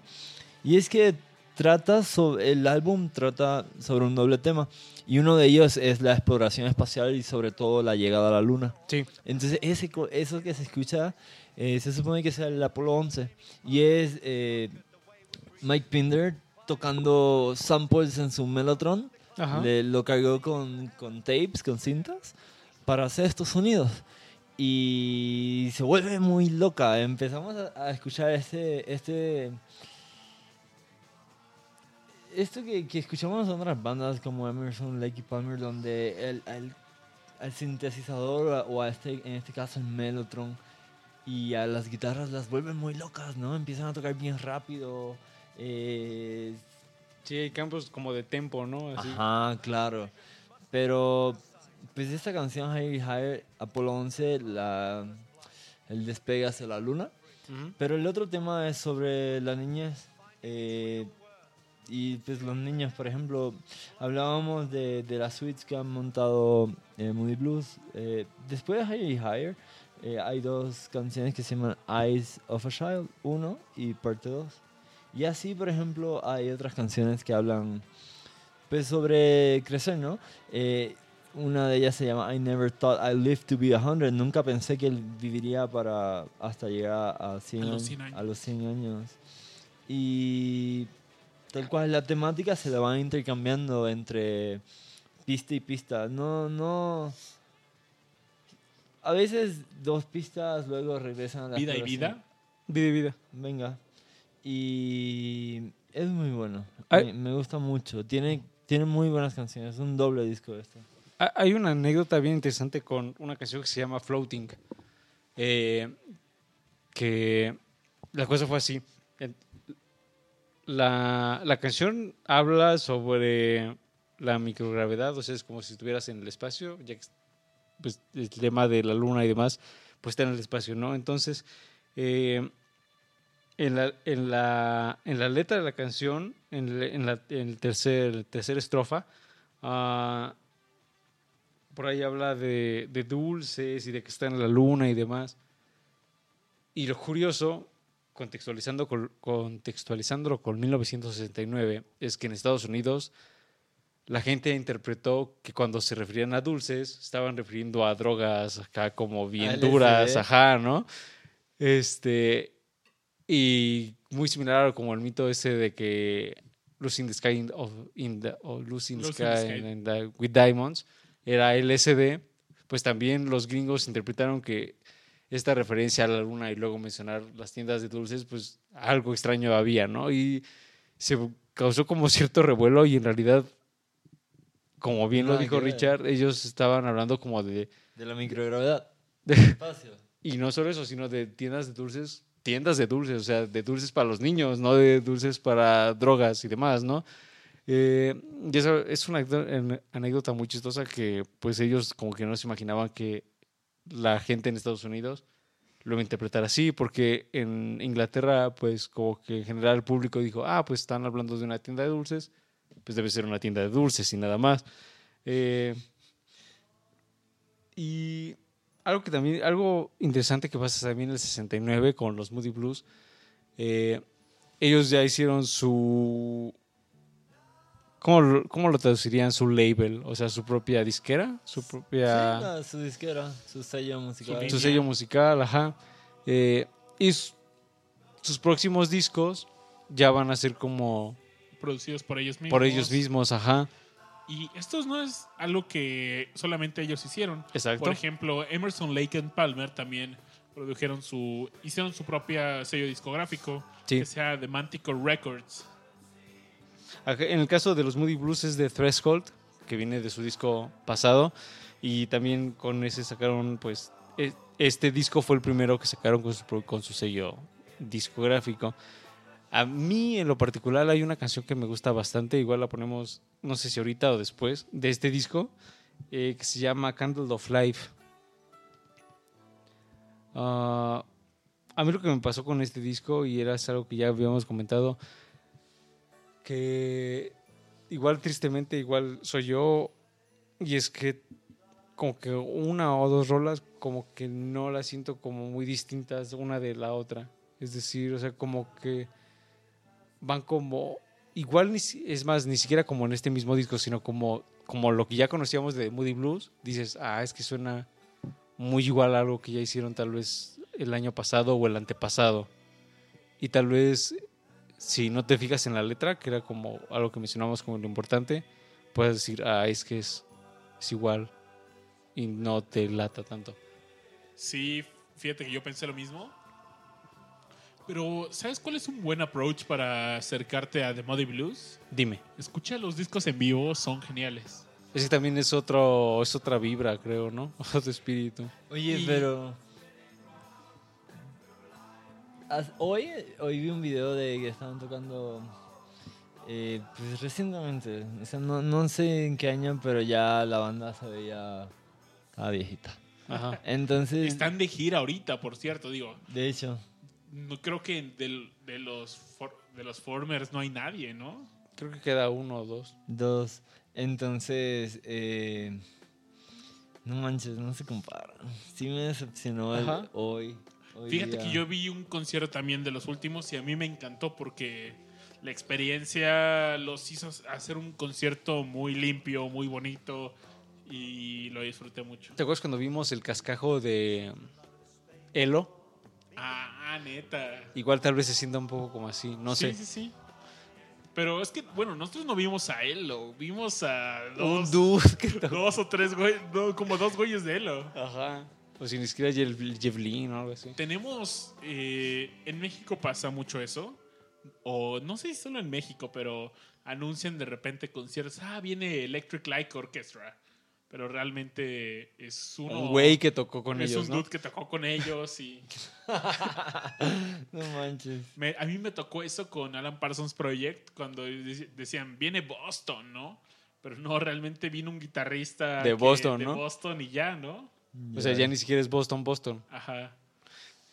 ¿Por qué pasa eso ahora? ¿Por qué? ¿Por qué? Oye, Bobby, después de, de, de To Our Children, Children, Children, viene A Question of Balance, que fue el disco que. de la portada que hablamos al principio y de la canción que escuchamos también. Eh, Este disco subió los ánimos, ¿no? Sí, de hecho creo que lo fue considerablemente mejor en ventas que a algunos de los que hemos estado platicando eh, en el show. Ah, Eso en gran parte fue porque, por eso que hablamos, ¿no? Esta complejidad que fue ocurriendo en los álbums. sí, Pues, pues para poder tocar en vivo y para... Le tuvieron que reducir la complejidad. Y así pues lograron pues tener un alcance más amplio y en parte por eso fue su- eh, el éxito. sí, definitivamente. Eh, por ahí incluso eh, varias canciones, en lugar de optar por lo sinfónico, aunque no se pierde esto, porque pues, diríamos que ya es algo característico de ellos, este, optan más tal vez por las guitarras acústicas o ese tipo de sonido como más, pues, simple, eh, que, que igualmente le va a dar mucho valor a, a estas rolas. Eh, a mí, Tocar con orquestas sinfónicas era carísimo. sí, además, ¿no? Y hubo grupos que se fueron a la bancarrota por eso. Eso le pasó a Emerson, Lake and Palmer. Porque Kid Emerson tenía ese capricho de... Él era fanático de la música clásica. Ajá. Y cuando hicieron el Works Volumen 1 y 2 y la gira, pues fue con una orquesta sinfónica y dieron un par de conciertos y Pero no se acabó completó la- el, el no se billullo. la gira porque se- claro. se, acabó el billullo. Sí, sí, sí. Imagínate pagarle una orquesta es- es Son muchas personas. Sí, definitivamente. Ah, bueno, de este disco que mencionábamos de A Question of Balance, con una canción de, de ese disco empezamos el show, que fue Question. Pero yo quisiera, pero yo quisiera proponer eh, una canción, tal vez está así como en mi top 3 de, de, de Moody Blues. Dime cuál es. Se llama Melancholy Man, Uy, que buenísima. es tal vez mi rola favorita de este disco y ahí se las lleva con otras de, lo, de mis preferidas de The Moody Blues. Eh, tiene un feeling muy, muy particular. Es una rola con mucho sentimiento, yo Sí, diría. sí, exacto. Y a mí lo que me llama la atención mucho es, por ejemplo, abrimos este show con Question de Muddy Blues y con un ritmo totalmente psicodélico, right, right, so. Pero esta rola llega a ese es esa es una balada dirías Ajá. o no? Balada Es rock. una balada, no, no es rock. Es que, A mí me queda claro que no es rock. ¿Qué te parece si la escuchamos y la comentamos de Va, regreso? me late. Bueno, vamos a escuchar Melancholy Melancholy Man. Man. Y hay varias rolas buenas de este álbum, ¿eh? Sí, alguna de otra más que si no lo han escuchado, pues yo les recomendaría bastante. Una de mis favoritos. Songs. Esa es muy buena. Tor- Tortoise and Hair and the Hair. Es una rola así como, sobre todo bastante animosa, a diferencia de Melancholy Man, que vamos a escuchar a continuación. The Balance también se me hace buena rola.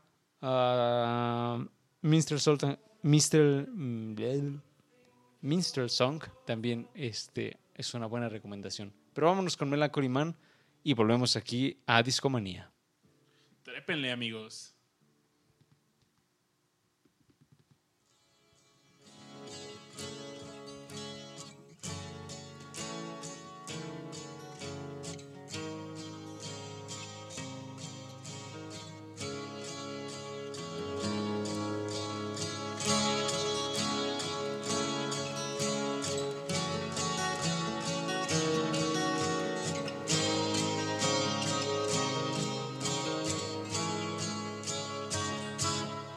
I'm a melancholy man. That's what I am. All the world surrounds me and my feet are on the ground. I'm a very lonely man. Doing what I can. All the world astounds me and I think I understand that we're going to keep growing. Wait and see.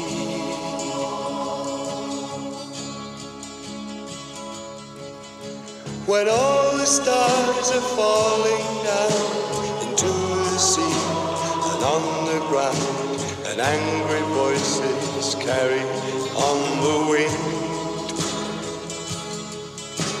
A beam of light will fill your head, and you'll remember what's been said by all the good men this world's ever known. Another man is what you'll see, who looks like you and looks like me, and yet somehow he will not feel the same. His life caught up in misery. He doesn't think like you and me, cause he can't see what you and I can see.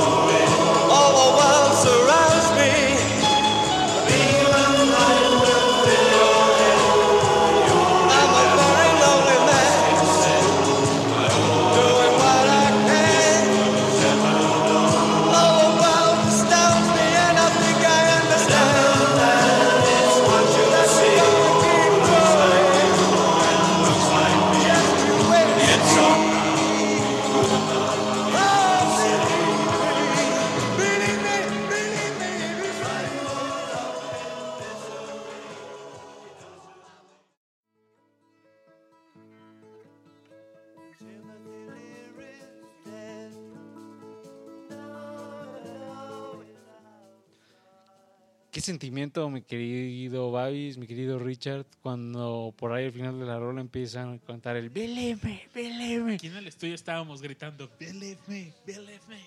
Eh, es una rola verdaderamente triste, ah, pero que Tú la escribías como la más triste de, de Muddy Blues, ¿no? Sí, e incluso a mí algo que me parece genial es si tú tal vez no sepas inglés o algo así y no puedes entender como qué está diciendo la, la pues la, la letra de la canción, eh, posiblemente con solo con el sonido eh, sí te transmite esa, esa sensación. Algo que también comentábamos y que también es característico de este disco es ah, esa búsqueda de sonidos distorsionados. Por ahí escuchábamos un par de guitarras así que ver- verdaderamente tienen así como los pedales de, de distorsión, así como a full, para darle más efecto de... Híjole, a mí me suena como una rola medio como de desesperación, como de angustia y demás, ¿no? Y que es este, fundamentalmente la rola de un sujeto que se llama, se considera a sí mismo como un hombre melancólico y como pues sufre esta como existencia de ser él. Ah, también eh, por cuestiones de tiempo ustedes este, deberán entender que no podremos completar toda la discografía de los Moody Blues este, por cuestiones de tiempo, por cuestiones de espacio y porque quizás este, no todo lo que sigue es bueno. Pero hay dos discos como los que terminan como esta gran etapa antes de que se separen.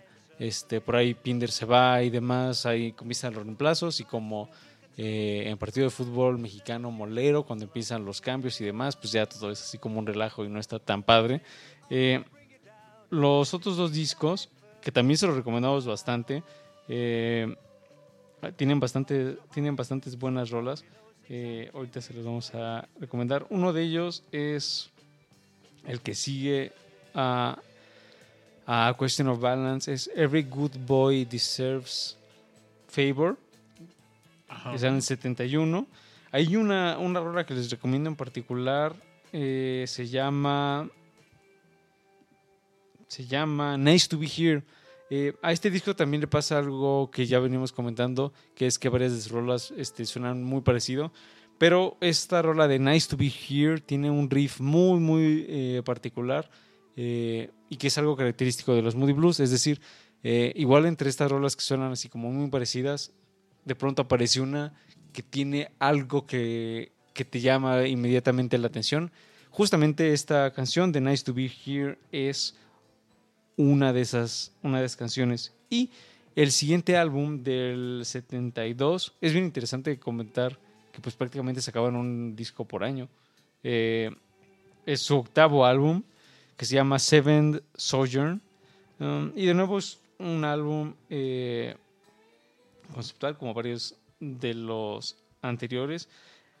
Eh, a la crítica le fue pues más o menos en, en Inglaterra. Llegó a estar en el, puesto número 5 de lo más escuchado. En Estados Unidos sí le fue bien, llegó a estar en, el- en la primera posición. Pero este disco mar- marca también este, pues ya las dificultades de estar juntos. Eh, la banda en el 73, eh, como si bien no había conflictos, pero como que ya había como quizás como ciertas, ciertas búsquedas ya tal vez más personales. Y después de, una, de un tour en Asia, eh, Mike Pinder va a estar con ellos, pero cuando acaba esta, este tour, pues también él ya va a decir, pues yo también ya... Adiós, Yo ya me chavos. voy, chavos, yo ya cumplí este, con pues lo que tenía que dar con esta banda y se va. Y pues Mike Pinder era como un, como, pues, una de las bases, ¿no? De- Del sonido de, de The Moody Blues. Y llega una etapa que es la etapa ochentera, noventera. Este, no sé, mi querido Babis, ¿qué, qué te gustaría rescatar de este como último eh, eh, Cabe mencionar etapa que, del sonido de los Moody Blues? que en, est- que en este momento de separación empezaron a salir un montón de discos de Greatest Hits, donde pues la verdad es que los discos de Greatest Hits dejan siguen dando dinero a las bandas. Definitivamente, Entonces, pues las regalías seguían gracias a estos discos. Y en los, en los 80s pasó algo muy chistoso en, en la música porque llegó este es- el pop y el disco empezaron con todo El y synth pop. el synth pop por ejemplo y imagínense estas bandas rock and rolleras de art rock que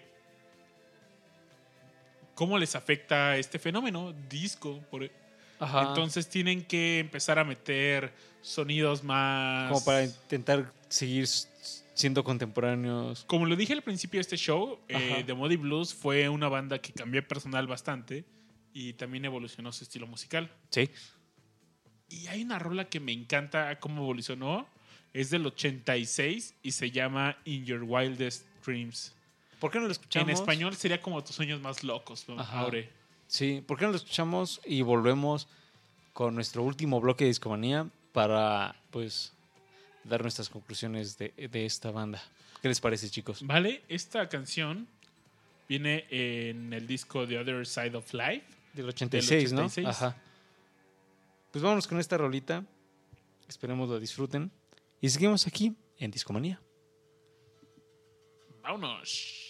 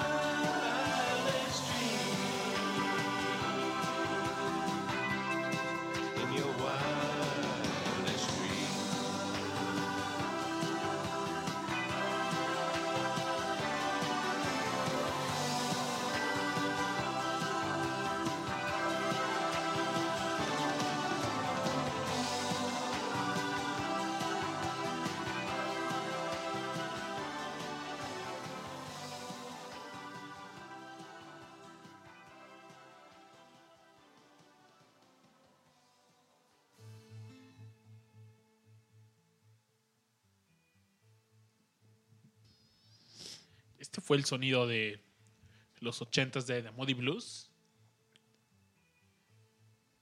Y pues bueno, así siguió con el mismo sonido. De hecho, pues les mencionaba, están ahorita de gira. Sí. Por ahí en el chat nos mencionaba nuestro amigo Eduardo Reyes que, que con un cuarto de banda, pero siguen. De hecho, los miembros que quedan es Graham Edge, que es... A mí me, me llama mucho la atención eso de que era el manager de cuando estaban empezando y al final como no tenían bataco, dijo, pues yo me aviento y pues él sigue. Eh, Justin Hayward, que fue de los que entraron pues como en la segunda oleada de miembros de Moody Blues. Y John Lodge, John Lodge sigue. Él pues ha estado bastante tiempo ahí. y Yo creo que es como el miembro más representativo de los actuales, ¿no? Sí, definitivamente. Eh, y pues ya todos los demás pues dijeron gracias y, y buena suerte. Chicos, eh, momento de conclusiones. Eh, por ahí, Richard, tú nos comentabas que tal que tú no estabas como tan cercano al sonido de los Moody Blues. Eh, una vez que ya pudiste escucharlos a lo largo de esta semana, pues ¿qué te pareció? ¿Se lo recomendarías a la gente? Sí, definido. Porque es impresionante cómo cambian su sonido, al igual que lo hicieron los Beatles, los Beatles ¿no? Pero pues lo hicieron de una forma muy consistente a través de muchos álbums y realmente sí, sí es un sonido muy complejo, eh, muy, como digo, muy construido, ¿no? Pero artesanalmente. Y eso me gusta mucho los Moody Blues, definitivo. Eh, los recomendaría especialmente a aquellos que, que disfrutan mucho los álbums conceptuales, que son estas personas que escuchan álbums de principio a fin. Sí.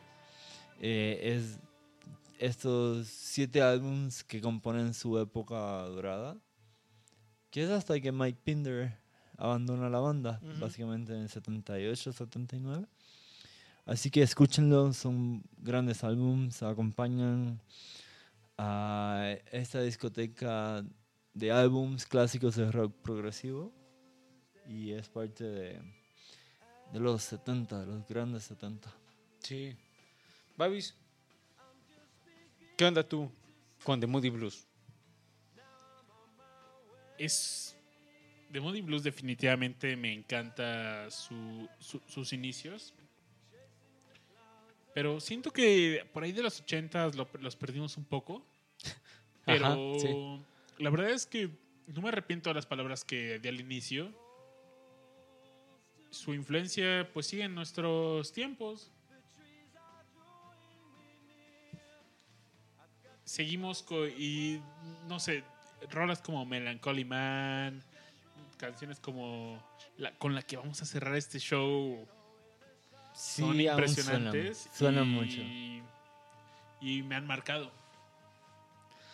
Yo me quedaría con. Bueno, a mí, cuando yo lo escuché por primera vez, eh, que fue este disco que les mencionaba, que fue el que más me, impactó, On the Threshold of a Dream.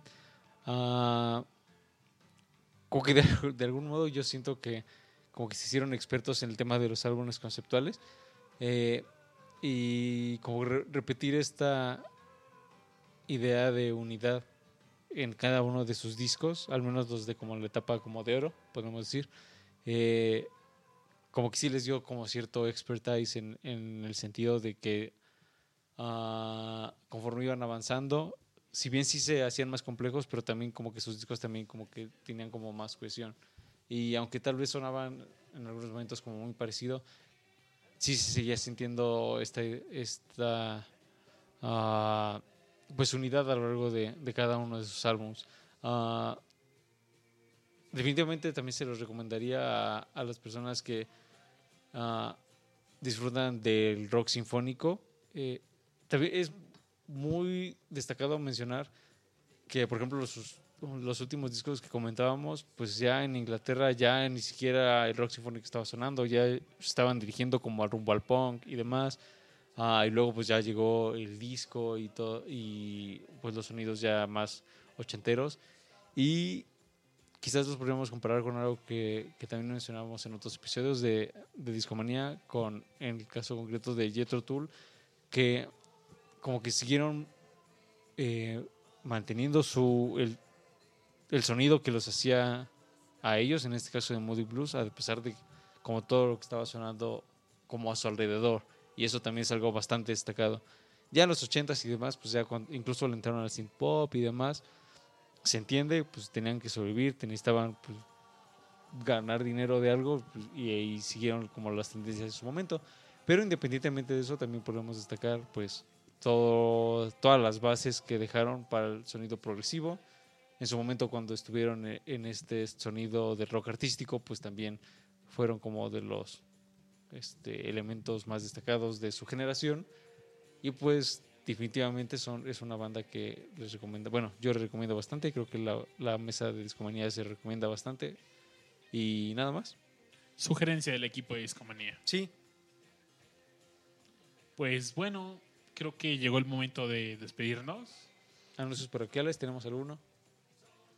Eh, sintonicen la próxima semana. Sintonicen la próxima Lo esperamos la siguiente semana. eh, Síganos en Spotify. en Ahí estamos subiendo estamos- las playlists. Ajá.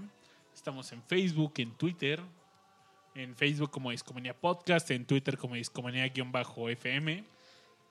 Twitters personales. Babis, ¿cuál es el tuyo? Babasbot, amigo y servidor. A mí me encuentran como arroba espárragos. A mí me pueden encontrar como arroba Aure Carvajal con V. Y pues nada, lo esperamos en el siguiente episodio de Discomanía. Como cada jueves. A las 10 de la noche de la Ciudad de México. Nadie nos puede. A través de. Mixler FM. Y nadie lo pudo evitar. Nadie lo puede evitar. Gracias y nos despedimos con esta rola porque hoy es una noche Ajá.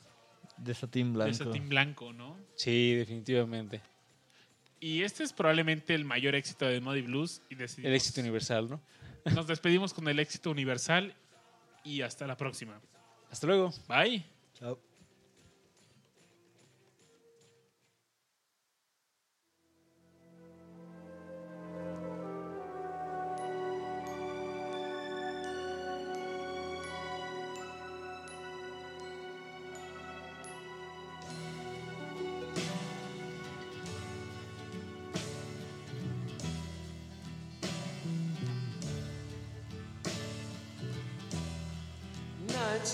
White satin, never reaching the end. Letters I've written, never meaning to send. Beauty I'd always missed with these eyes before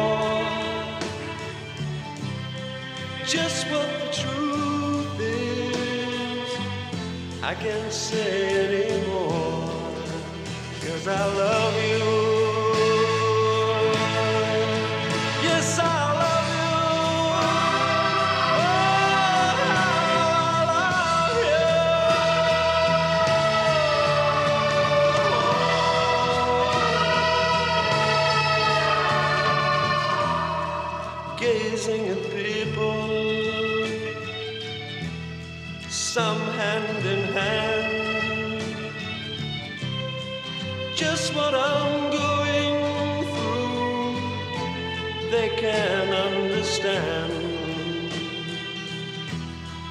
Some try to tell me thoughts they cannot defend. Just what you want to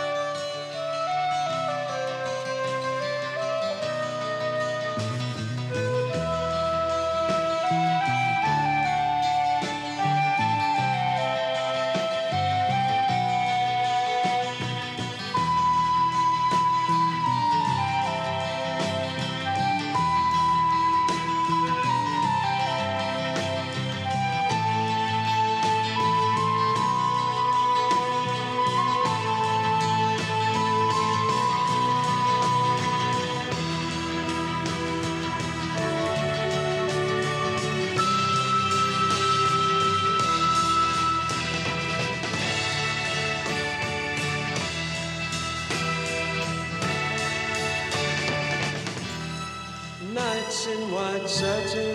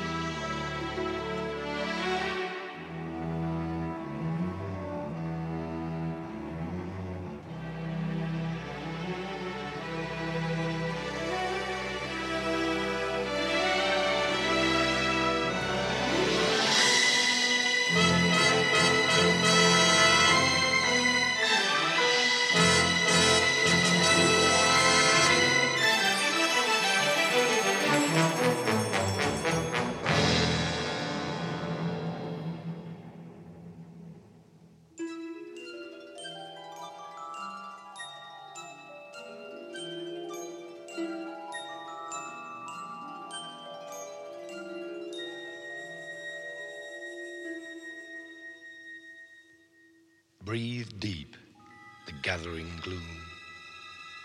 Watch lights fade from every room. Bedsitter people look back and lament. Another day's useless energies spent. Impassioned lovers wrestle as one. Lonely man cries for love and has none. New mother picks up and settles her son. Senior citizens wish they were young. Cold-hearted orb that rules the night removes the colors from our sight. Red is gray and yellow white, but we decide which is right and which is an illusion.